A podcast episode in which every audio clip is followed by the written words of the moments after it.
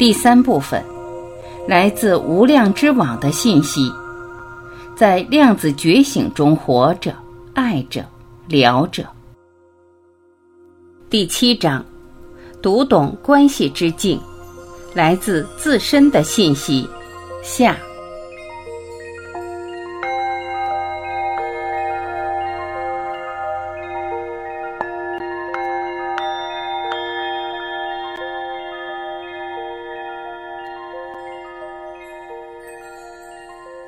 在他人身上找到我们失落的东西。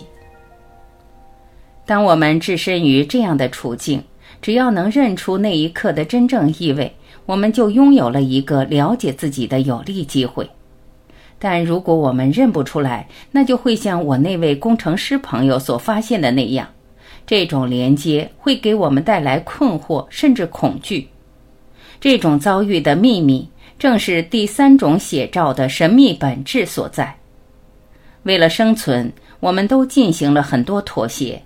每妥协一次，我们也就以社会可接受的方式失去了自己内在的一部分。当然，这是个非常痛苦的过程。这些妥协包括：为了扮演大人的角色而致使家庭破碎、童年丧失；文化被迫融合时，特色文化也就消失了。压抑伤痛、愤怒和暴怒的情绪，以便在早期的创伤中存活下来。为什么我们会这么做？我们明明知道信念、爱、信任和慈悲这些正是我们成为自己的本真，但为什么我们还会将它们出卖呢？答案很简单：为了生存。作为一个小孩，我们或许已经发现，闷不作声总比高谈阔论更安全。否则，就有遭到父母、兄弟姐妹或玩伴的奚落或疏远的风险。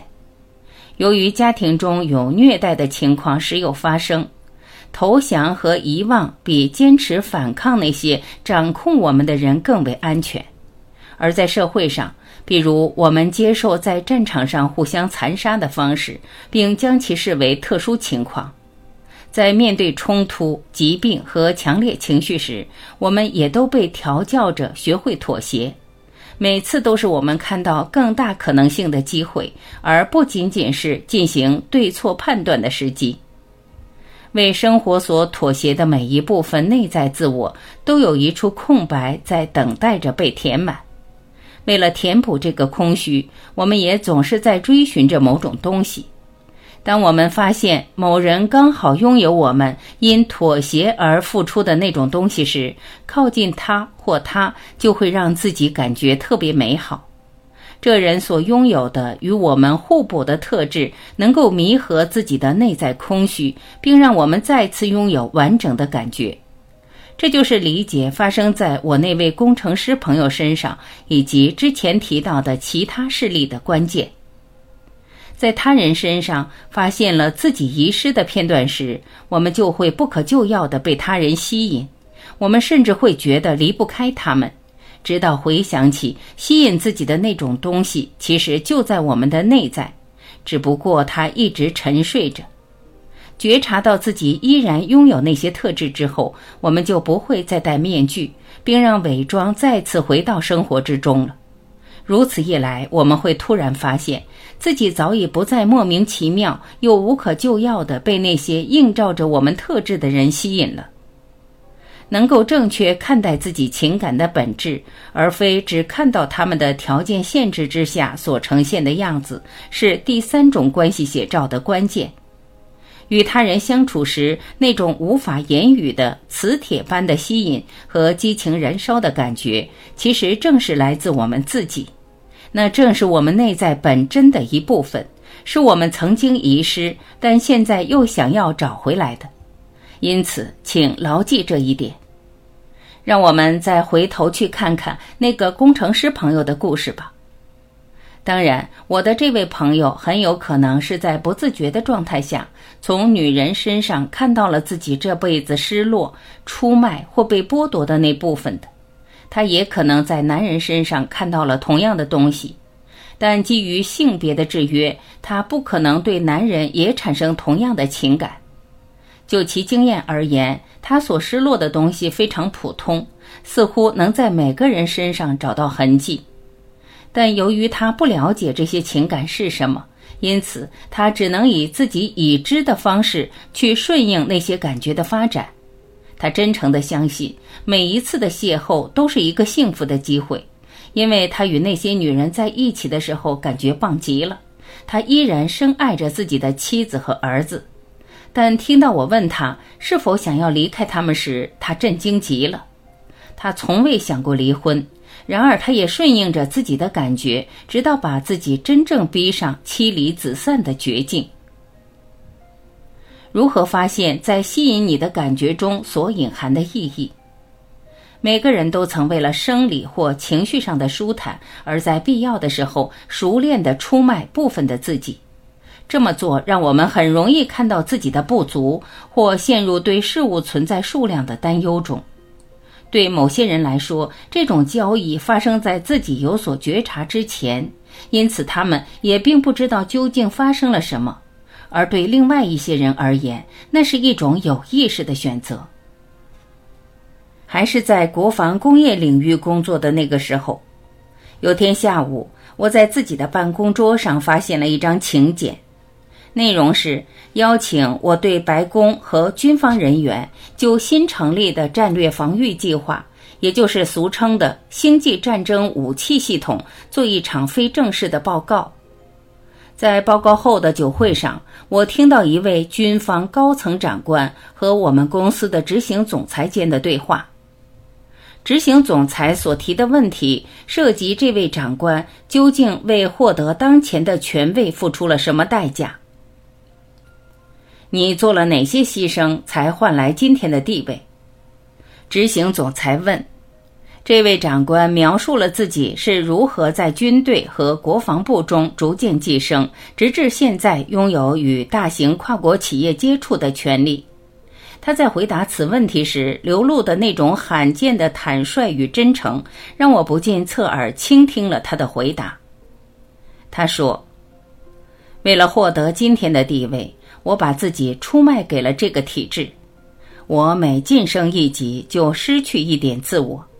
当我意识到自己已经爬到顶端了，才开始回望过去的人生。”可我发现自己出卖了太多生活中的事物，以至于现在什么也没有了。企业和军方拥有了我，我放弃了最爱的一切，我的妻子、孩子、朋友和健康，换来了今天的位置、财富和掌控权。他的诚实着实让我感到惊讶。尽管他承认自己在此过程中丧失了自我，但他很清楚自己在做什么。他很悲伤，却认为为了得到权位，付出这些代价也值得。我们每个人在一生中都做过类似的事，只是原因各不相同。不过，对很多人来说，其目的并不关乎权力，更多的还是为了生存。当你邂逅了某个让你有熟悉感的人时，你最好沉浸在那个当下。对你们两人来说。某种稀有而珍贵的事情发生了，你发现了那个携带有你失落片段的人。通常这是一个双向经历，那个人往往也因同样的原因被你吸引。运用你的洞察力，如果你感觉合适，就试着跟那个人谈一谈。在你们对谈的过程中，在心里问自己这个问题。我在这个人身上看到了哪些自己曾经失落、出卖或被剥夺的东西？很快，一个答案会闪现在你的脑海中。那或许是简单的一种感觉确认，或是来自你儿童时代的一个内在的声音。答案通常只是一个词汇或短语。你的身体知道那对你意味着什么。或许你只是在这个人身上发现了自己所不具备的一种美丽，一种纯真。他或她走过超市时的那种气质，在处理事情上表现出来的自信，或是他或她散发出来的生机与活力。你们的邂逅可能只持续了几秒，或至多几分钟，但这些短暂的瞬间让你有机会感受到快乐和兴奋。此刻你在那人身上发现的部分是你已经拥有的，这时你会感觉到自己的某部分好像也被唤醒了。对于那些敢于在短暂邂逅中承认这种熟悉感的人来说，他们可能每天都会面对这种失落的写照。在别人对我们本质的映照中，我们发现了完整的自己。每个人都在追求完整的感觉，并试图创造这样的情景来帮助自己找到它。从牧师到教师，从老人到小孩，从父母到孩子，所有人都是这种感觉的触媒。在那些感觉中，我们发现自己寻求已久的内在部分，它们依然藏在我们里面，隐藏在我们相信自己是谁的面具之后。隐藏是自然而然又颇具人性的作为，了解自己对他人的感觉所代表的意义，或许是帮助我们开启自身最大潜能的强大工具。第四种写照，反映灵魂暗夜。如果你将自己内在所拥有的东西交托出来，就能得救。托马斯福音。在二十世纪九十年代高科技发展的早期，杰拉德是加利福尼亚州硅谷的一名工程师。他有两个漂亮的小女儿，还有一个同样很漂亮的太太。他们结婚将近十五年了。我们初次见面时，由于他连续五年担任公司特定软件的资深问题解决专家，而获得了公司的嘉奖，由此他成为公司的重要资产。由于他的专业才能，他的工作时间不得不远远超过正常的五天八小时工作制。由于工作的需要，杰拉德不得不在晚上和周末继续加班，并带着他自己的软件到处旅行，参加各种展览或博览会。不久，他发现自己跟同事待在一起的时间比家人还多。在他讲述自己与家人的疏离时，我能从他的眼中看到悲伤。每次杰拉德回到家的时候，妻子和孩子们都已经睡了。在他们还没起床之前，他又已经到了自己的办公室。很快，他开始感觉自己是家中的陌生人。他对同事的了解甚至比自己的家人还要深。这时，杰拉德的生活发生了戏剧性的转折。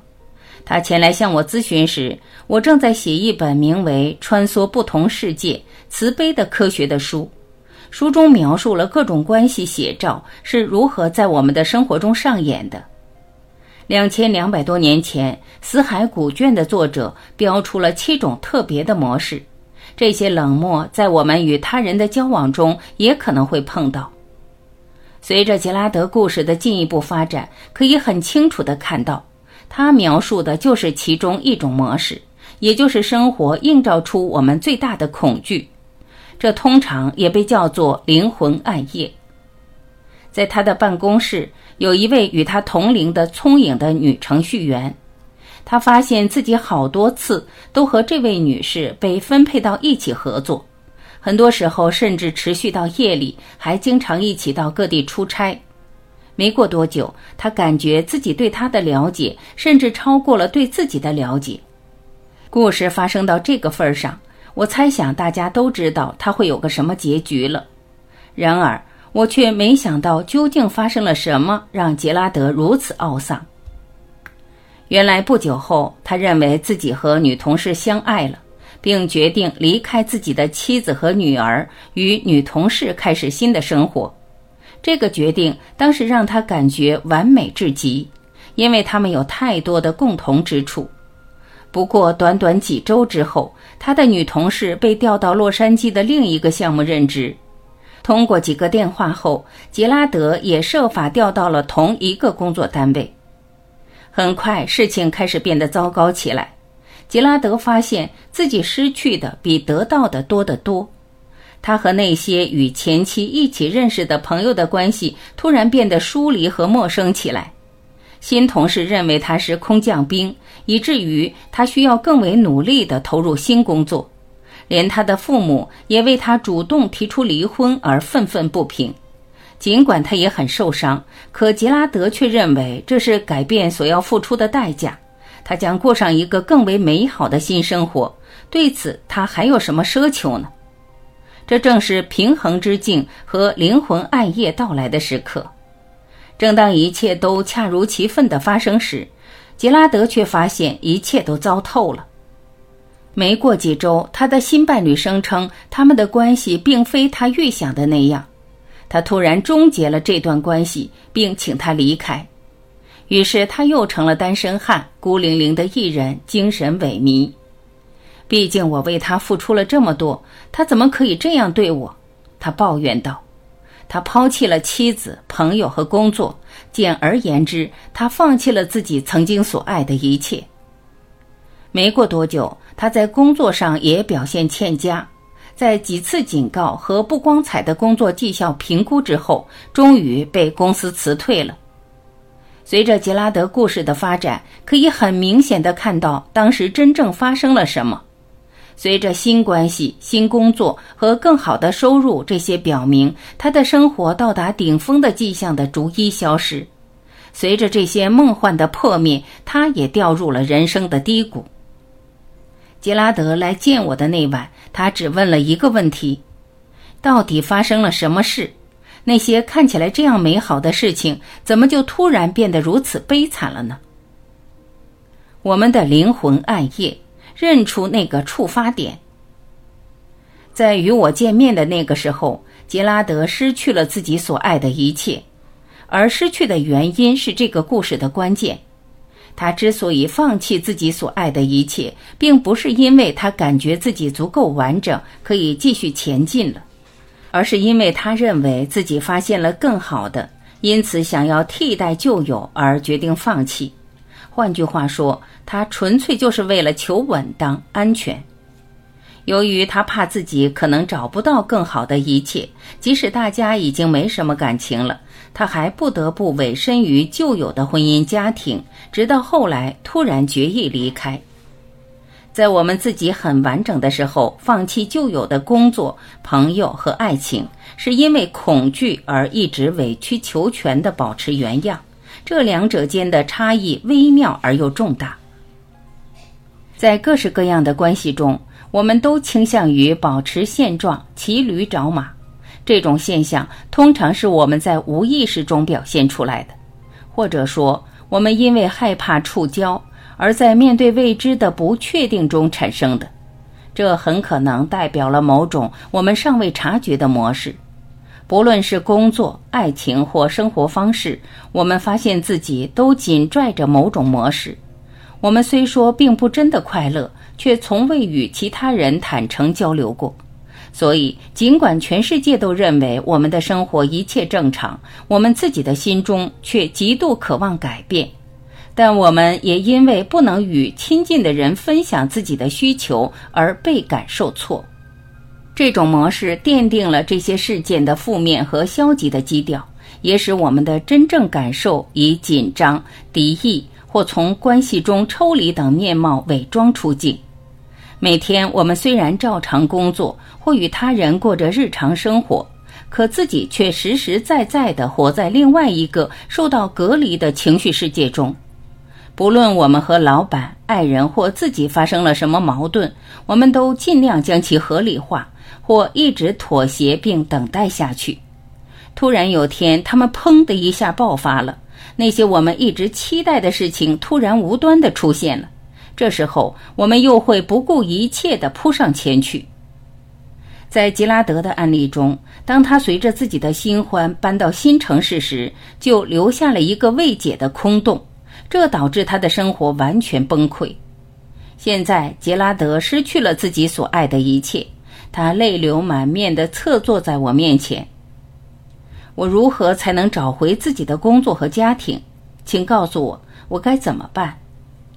我把摆在一旁专为此刻准备的面巾纸盒递给他，接下来说了一段完全出乎他预料的话。这个时候，你的人生功课不是要找回自己已经失去的一切，尽管你认为这样做也是人之常情。事实上，你已经创造了一个比你的工作和家庭更有深度的境遇。你刚刚唤醒了自己内在的一股力量，它将成为你最强大的盟友。在你经历了这一切之后，你将拥有全新的、不可动摇的自信。你进入了古代先贤称之为“灵魂暗夜”的阶段。杰拉德擦干了自己的眼泪，又坐回椅子上，问我说：“你说的灵魂暗夜是个什么东西？我怎么从没听说过？”灵魂暗夜是指你生命中的某个阶段。当你进入它时，你会被自己最大的恐惧吸引到一种境遇中。我回答说：“那个时刻常常以我们最意想不到的方式出现，通常毫无预警。事实上，只有在你对生活的掌控已经可以胜任这种情况的时候，你才会被吸引到这种变化中。”这样，就在生活表现得十分圆满的时候，你所达到的平衡，也就是你准备要进行改变的信号，带来改变的诱因，往往是你在生命中一直向往的，是那些你无法抗拒的东西，不然你绝不会跨出那一步。你是说像一段新关系这种诱因？杰拉德问道。正像一段新关系这样，我回答道。关系是我们得以在生命中前进的触媒。我继续解释：就算我们知道，不论生活将抛给我们什么新东西，我们依然可以安然存活。我们的本能却不能让我们在某天早上醒来，对自己说：“嗯，今天我想我会放下我所爱和珍重的一切，步入灵魂暗夜。”事情并没有以这种方式运作。通常情况下。暗夜的最大试探，往往发生在我们最意想不到的时候。生活往往在我们最需要的时候，带给我们所需的一切。正像我们拧不开水龙头，就无法将杯子装满水一样。满载的情绪，就好像那个拧开生命水龙头的触发力，并即将带来相应的变化。除非我们触发这股能量，否则什么也不会发生。当我们发现自己正身处灵魂暗夜的变动中时，需要确知的是，正是我们自己触发了这个变动的开关。不论自己是否知晓这一点，我们都已经准备好迎接生活中的变化了。我们最大的恐惧，灵魂暗夜的目的是为了让我们体验和疗愈我们最大的恐惧。灵魂暗夜中真正的有趣之处在于。由于每个人的恐惧各不相同，一个人的惊险体验对另外一个人来说却不足挂齿。例如，杰拉德承认他最大的恐惧是孤身一人，而在那天晚上的早些时候，我与另外一位女士交谈时，她却告诉我，她最大的乐趣就是一个人过。对某些害怕孤独的人来说，他们在人际关系中游刃有余的同时，也体验着自身的恐惧。拿杰拉德来说，他所描述的爱情、友谊和工作都是昙花一现的。每次结束这种关系时，他都认为这段关系失败了。事实上，他们都是非常成功的。每一段关系都让他看到了自己孤身一人的最大恐惧。但由于他从未疗愈或认出自己在过去生活中的这一模式，因此他发现自己的恐惧越来越明目张胆地表现出来了。最终，生命把他带到了一个点上，那时他不得不在继续生活之前把这种情绪宣泄出来。一生中，我们可能会多次走过灵魂暗夜，第一次往往是最困难的一次。这也意味着改变的动力一直频繁地运作着。一旦我们了解自己为何如此受伤，我们的经历就开始展现出新的意义来。当我们认出暗夜的标牌时，我们就敢说：“啊哈，我终于知道这个模式了，太棒了！这的确是个灵魂暗夜。现在他要让我掌握什么东西呢？”我知道，当人们从灵魂暗夜的体验中得到疗愈时，他们就会变得非常强大。他们敢于接受宇宙抛过来的下一个暗夜。只要他们知道自己可以在第一个暗夜中幸存下来，他们就能在任何暗夜中存活下去。只有在我们拥有了这种体验，却搞不明白自己为何会如此时，我们才会在其中盘桓好几年，甚至一辈子。这种模式会偷走我们最宝贵的东西，甚至是生命本身。第五种写照，反映我们最伟大的慈悲之举。那匠人所遗弃的石头，正是房子的奠基石。托马斯福音。二十世纪八十年代后期，我的办公室位于丹佛山路一幢巨大的多层建筑中。尽管整幢建筑非常庞大，但基于冷战末期和政府财政缩减等因素，我所在的公司也不得不缩减规模进行整改。其他部门搬进来之后，空间变得尤为珍贵。我和另外一位员工共用一间办公室。这位女士的工作性质与我的相差甚远，再加上我们没有竞争和需要分担的责任，于是很快就成了好朋友，并交谈着彼此的家庭、朋友及工作之外的生活悲喜事。一天，我们刚吃完午饭回来，她接到了一个语音信息。从我的角度可以看到，她整个人都突然僵住了。坐下后，两眼发直，除了脸颊和嘴唇因为化了妆而看起来有点颜色外，他的脸色变得惨白。等他挂了电话，我等了好一会儿，待他整理好心情后，我才询问发生了什么事。他看着我，给我讲了一个既悲惨又令人震撼的故事。他好友的女儿有着令人羡慕的美丽、运动员般敏捷的身手和超群的艺术天分，这些都是他从小就被培养出来的才华。随着他不断长大，他试图找到一种能够综合发挥他所有特长的事业，并最终选择做了一位时装模特。他的家人都支持他的决定，并尽可能的去满足他的各种梦想。他把自己的写真发到许多广告经纪公司，并得到热烈的回应，因此他获得了去各地旅游、接受教育的机会和超乎自己想象的大力支持。每个旁观者都会认为他的生活已经再好不过了。然而，那些真正了解他的人却隐隐约约感觉到他正发生着微妙的变化，他的热情也让位给了忧愁。他所在的经纪公司正在寻找拥有特定姿色的女孩来进行宣传。虽然这个女孩也有出众的容貌，却不是这家经纪公司在那个年代所推崇的类型。为了拥有这种特别的样貌，女孩请家人协助自己做了一系列的整形手术，以便将自己的样貌按照公司所推崇的样式改造。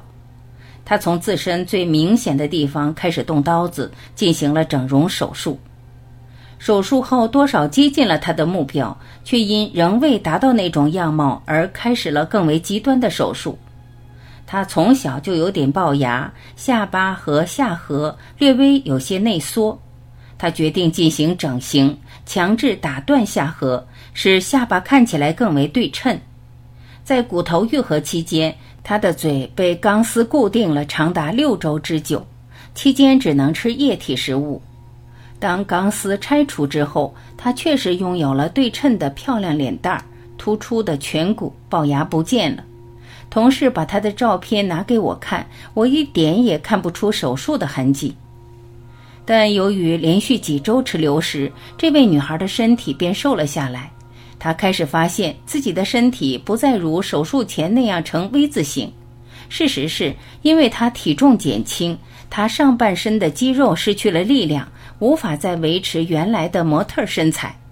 不过，他认为这是可以通过手术纠正的问题，因此又进行了手术，移除了胸腔最下方的浮肋，以获得更明显的身体轮廓和比例。他的身体因一系列的手术而导致了严重的后遗症。他发现自己无法如先前那样自由地控制身体，身体不是这里胖一点，就是那里瘦一点。后来，他的身体进入了不断减重的模式，而且是天天都在瘦。等他父母发现了这一问题，并把他送到医院时，一切都太晚了。由于一系列的并发症，他最后在那天上午永远离开了人世。这就是我同事所接听到的那个电话的内容。或许你也耳闻某人曾经有过这类的经历，但愿没有这么极端。我说这个例子只是为了强调一点：这个故事中的年轻女孩在自己心中有一个完美的图像，这成为她不断自我比较的标准。他一直将自己摆在这样的阴影下，用他的心理标准来衡量自己外在的容貌。他的信念让他认为自己是不够完美的，而且他的不完美可以通过神奇的现代科技得以弥补。然而，发生在他身上的事远比用手术修正他的那些缺陷要深刻的多。这些事情深入到了这个写照的核心。为什么这个女孩认为如此极端的做法是她成功的必要条件？为什么她的家人和朋友都支持她如此追求完美？为什么这位年轻人已经拥有了美丽，却被迫要成为另一个人呢？是什么恐惧强大到迫使他愿意改变自己的容貌，以迎合他人的口味呢？或许我们更应该问：我们能从他的经历中学到什么？我们拿什么做了自己的标准？我们又是以什么为参照点来评估自己在生活中的成败，并把责任推到自己身上的呢？不完美的才完美。我经常在自己的工作坊中分享这个故事。讲完这个故事，我就会让参与者填一份表格，让他们评估自己在教育、爱情、专长和体育方面的成就。评估系统由四个选项构成，从非常好到非常差。我给他们填表的时间很短。因为对我而言，他们对此所做的思考比在问卷上填写的答案更为重要。不论答案是什么，事实是，任何非完美的选项都是参与者对自身的评判。人们对自己的成败做出评判，都牵扯到他们自身经验中的标准。我们都知道自己对自己最苛刻，因此这种写照是我们对自己最大的慈悲之举。正是出于对自己的慈悲，我们才知道自己是谁，以及我们又成了谁。通过这种自身的写照，我们能慈悲地允许这种寄存的完美，在生命的每个片段都可以被呈现出来。不论别人怎么看，或事实上到底发生了什么，那都是完美的。在我们为自己所做的一切赋予意义之前，每一种经历都只是一种表达自己的机会。如果你允许自己所做的每件事都至真完美，不管结果如何，你的生命总会有些变化。如果我们所做和所创造的每件事都尽了我们的全力，除非我们将之与其他事物相比，不然它怎能不是伟大的创举呢？如果一次专业项目、人际关系或学校作业没有达到预期的效果，何不从经验中学习，以便下次换个方式做得更好呢？在无量之网中，我们对自身举止、表现和成就的感觉，以现实的形式回馈给我们自己。牢记这一点后，生活中最深层的疗愈也将成为我们最大的慈悲之举。这是我们对自己的仁慈。写照之外，虽然还有其他写照能反映我们真实本质的更微妙的秘密，但我们在这里提供的五种关系写照，可以让我们在关系中获得最大的疗愈。在这个过程中，我们会发现自己身为无量之王创造者的真正力量。每种写照都是一块垫脚石，让我们的个人修为更上一层楼。一旦你清楚了这些写照，你不可能不认识他们；一旦你发现他们在生活中上演，你就不可能看不见他们。每一次，当你在生命的某个角落发现了其中一种写照的踪影，也就很可能在其他地方也发现同样的模式在上演。例如，你家里的强权管制问题常常会引发许多情绪。同样的东西也在与陌生人买卖二手车的时候，以不太强烈的方式浮现出来。这就是意识全息模式的美妙之处。你会发现，如果你可以为自己与车辆供应商、杂货店收银员，或在你最爱光临的餐馆里给你端上烧糊了的晚饭的服务员之间的关系问题找到解决方案，那么你也将解决你与家人的关系问题，这是必然的。这正是全息图的本质。一旦其中的某个模式发生了改变，所有共同的模式关系都会因此受益。有时候，这些改变会出现在我们最意想不到的地方。如果不是这样，我们绝不会在早上醒来时说：“今天我要解决问题，我要处理那些伟大写照关系所显示的我最深的评判。”其实，事情并非以这种方式运作。相反，我们透过写照获得的疗愈，通常发生在我们去寄信的路上，或是在给汽车轮胎充气的时候。不久前，我碰到了一位刚刚放弃了事业、家庭、友谊和一段感情的朋友。他离开了自己先前所在的州，现在单独居住在高原沙漠里。他告诉我说，他来此是为了探索自己的灵性道路。然而，他却发现自己目前还无法开始，因为一切还都没上路。